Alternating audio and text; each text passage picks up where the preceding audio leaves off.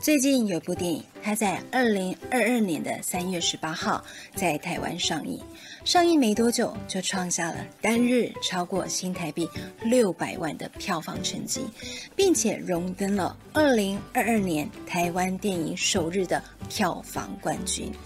在台湾上映十五日，它的票房累计正式突破了一亿新台币。而且网上一片好评，更被很多的影评人呢誉为台湾史上最恐怖的电影。这部电影就是《咒》，您看了吗？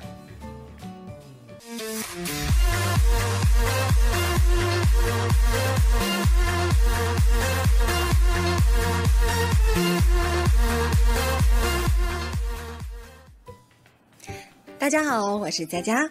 在进入今天的故事之前哦，我们要请大家动动小手，帮忙按下订阅、点赞跟分享。您的鼓励跟支持会让我更有创作的动力哦。这整部电影呢是用伪纪录片的形式所展现的。故事的内容哦，是讲述着一位单亲妈妈受到邪神的诅咒跟纠缠哦，整个经过非常的骇人可怕。全片式互动的桥段呢，更让人觉得身临其境。什么是互动式的桥段？像是很多的教学节目，例如我们知道的多拉，就是采用这种互动式的桥段。而这部电影的灵感来源哦，是一个真实的社会案件。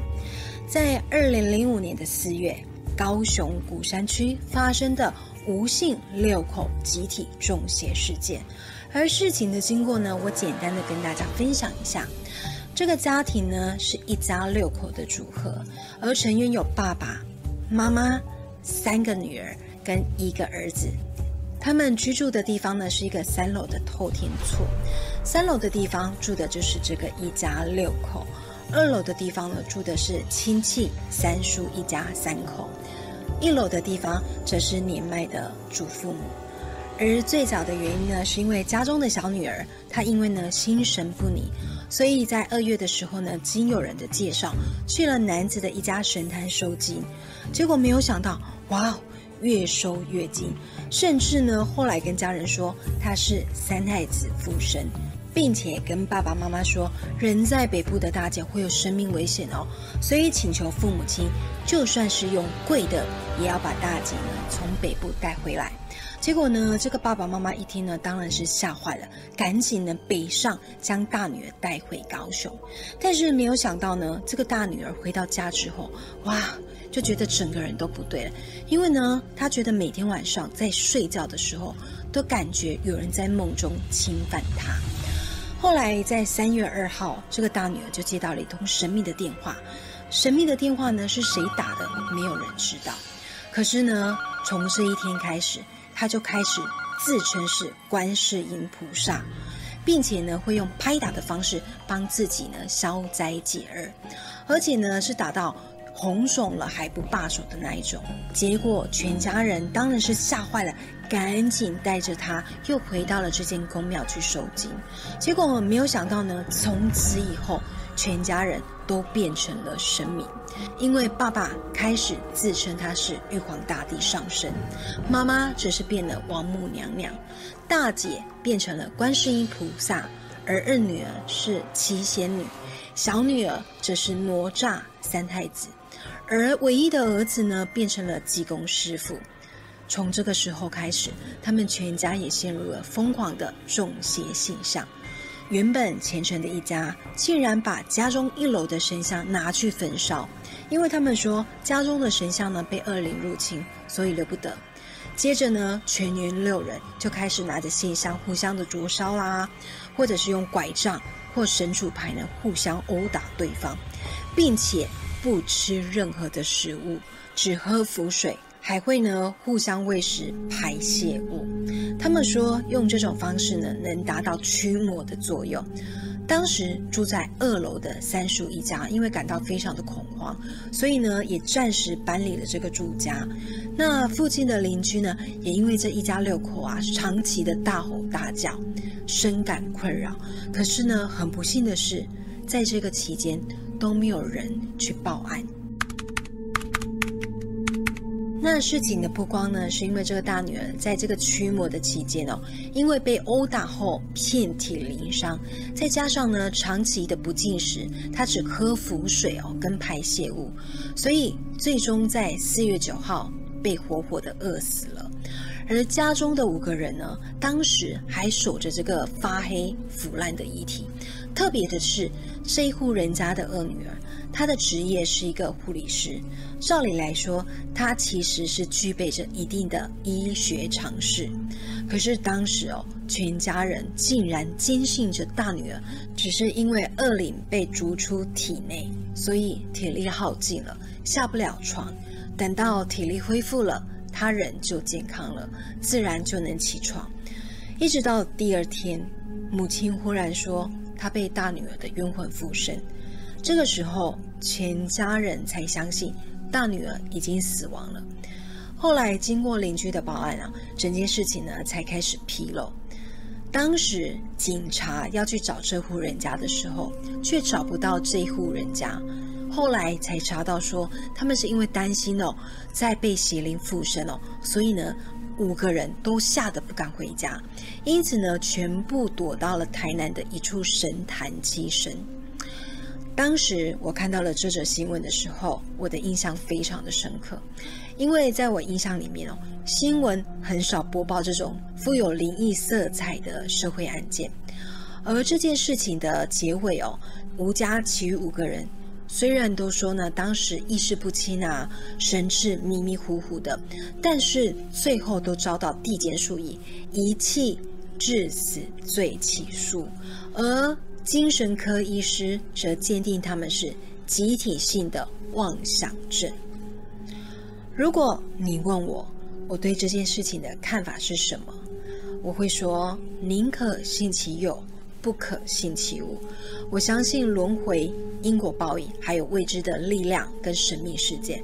加上呢，我身边有非常多的特异人士啊，像是我的妈吉馒头，他就是一个敏感体质的人。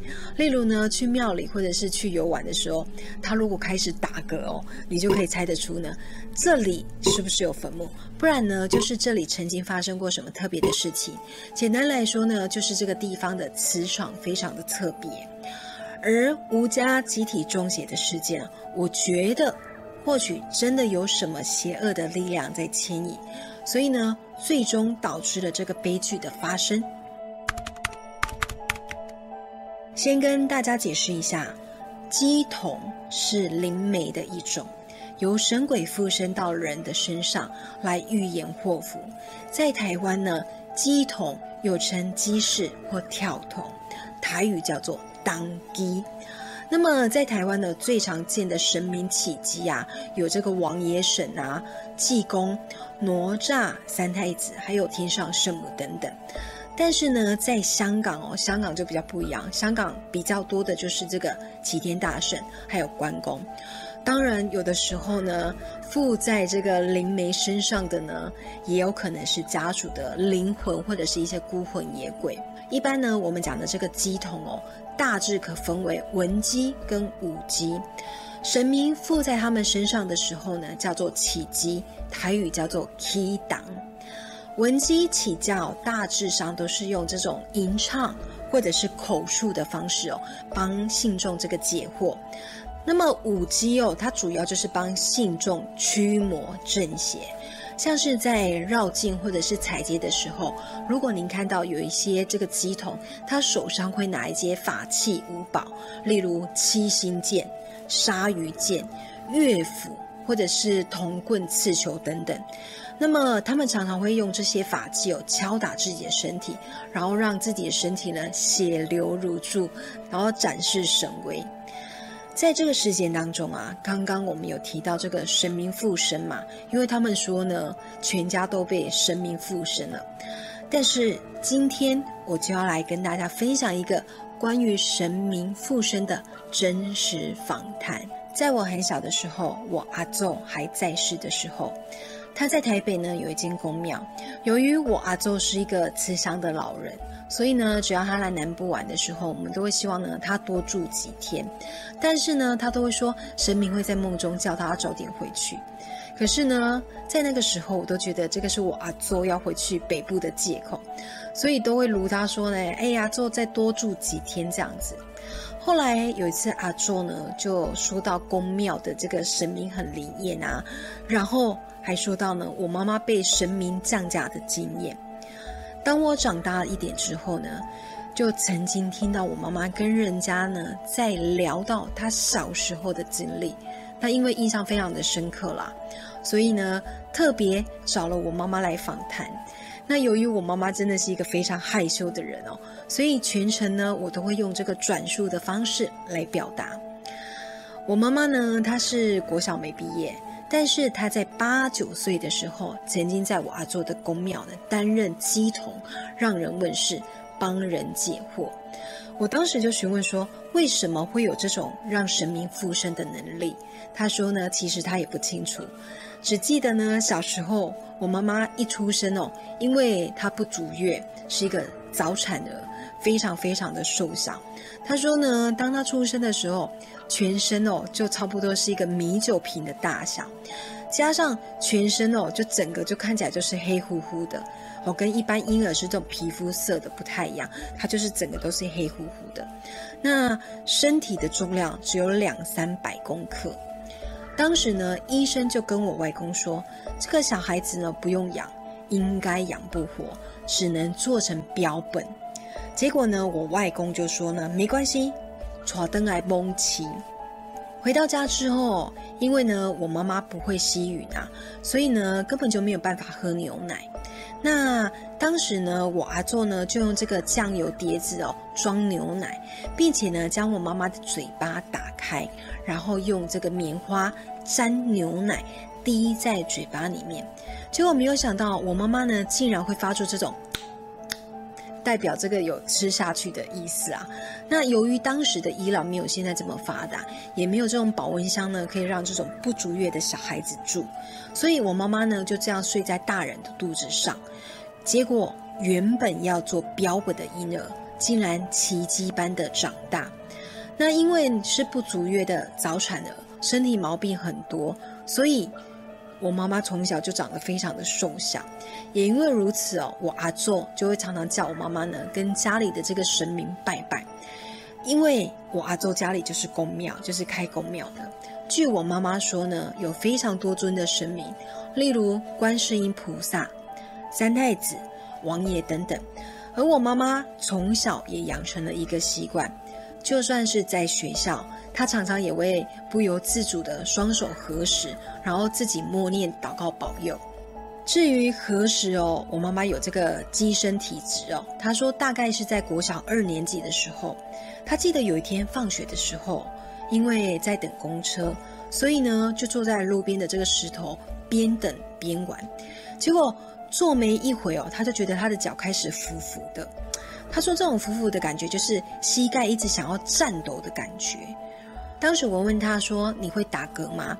因为有的人呢会有这种打嗝反应。他说不会想打嗝，但是就一直觉得膝盖想要颤抖这样。后来他上了公车，坐到了站之后，忽然之间哦，就有一个不认识的老伯伯就牵着我妈妈的手就下车了。然后呢，这个老伯伯呢就不见了。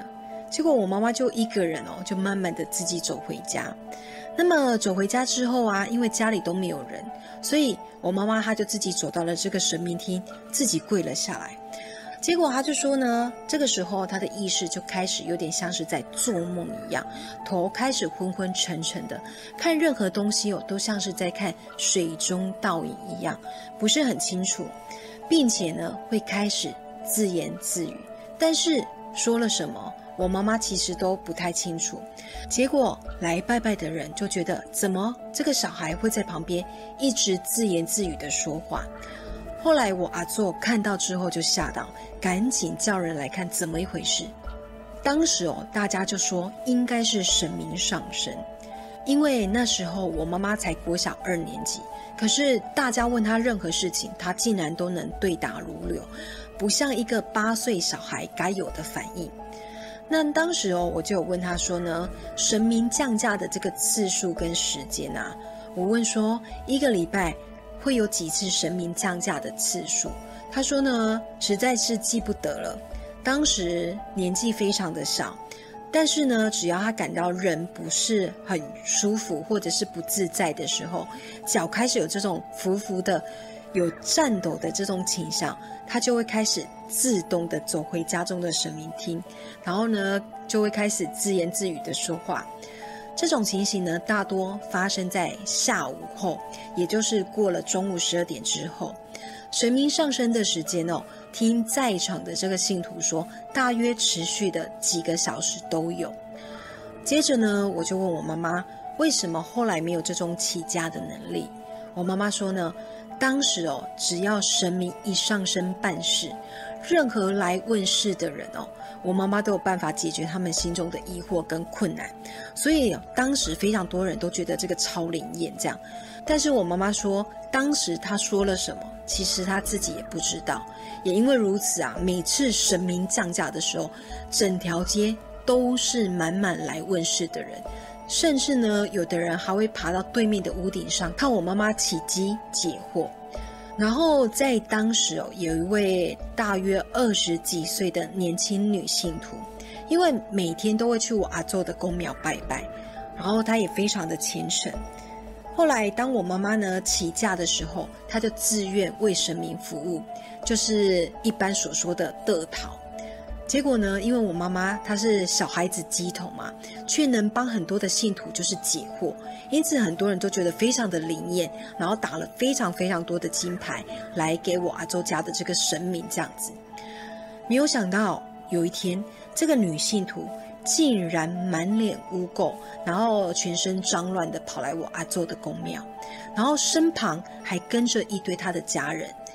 接着呢，这个女生就跪在神明面前祈求忏悔。他说他不该背祖啦，请求佛祖的原谅。然后我就问我妈妈说，什么是背咒啊？因为她就说背祖嘛，背咒。我妈妈的解释是说，之前这个女生在这边为神明服务，不应该呢还跑去别的地方另起炉灶。后来才知道，这个女生哦，因为看我阿周的宫庙非常的灵验，有很多的信徒呢打了非常多的金牌来供奉，所以他就觉得哎这样子好像很好赚，因此呢，他也想在家中呢开公庙办事，结果没有想到竟然被邪灵上身，一下子呢。半夜要求家人添饭给他吃，但是吃没两口，又把整个饭菜翻扫在地上，然后一下子呢又跟家人说他要喝水，结果也是喝没两口，整个就是打翻，时不时呢还会乱吼乱叫、乱吵乱闹，反正就是整个精神状况都不对劲。接下来他就被家人呢带来我阿座的宫庙，祈求神明的帮忙。然后没多久，我妈妈就被神明上身啊。那听后来的大人转述是说呢，神明借着我妈妈的口开口说话。他说呢，他很惭愧，很没有面子啊，竟然世人不清，少了一个这样子背信忘祖的人来帮他服务，让他觉得呢，身为一个神明真的很没有面子。从那个时候开始，我妈妈退嫁之后，就再没有神明呢。起价的情况发生了，我妈妈也补充了一个非常神奇的事情啊。她说小时候被神明选为机身啊，因为太灵验了，所以呢常常会有很多人要去公庙请教他问事这样子。可是呢，他说当时年纪真的比较小，爱玩。根本不愿意去帮神明服务，所以呢，我阿祖就叫他去跟神明拜拜。他说哦，如果不乖哦，不拜拜哦，神明就会拿绳子把他的手绑起来。我妈妈只好呢，心不甘情不愿去跪着拜拜。结果呢，一拜完之后，神明就开始上身办事。然后呢，退嘎之后，就是退嫁之后啊，大家竟然发现呢，我妈妈的手上明明没有绑东西，可是。竟然有非常明显被绳子捆绑的痕迹。我觉得呢，世界上无奇不有，不管是什么宗教，只要是劝人向善，不做伤天害理或是不合乎情理的事，我觉得每个人都有选择自己信仰的自由。希望这集的故事您会喜欢哦。我们下礼拜见，拜拜。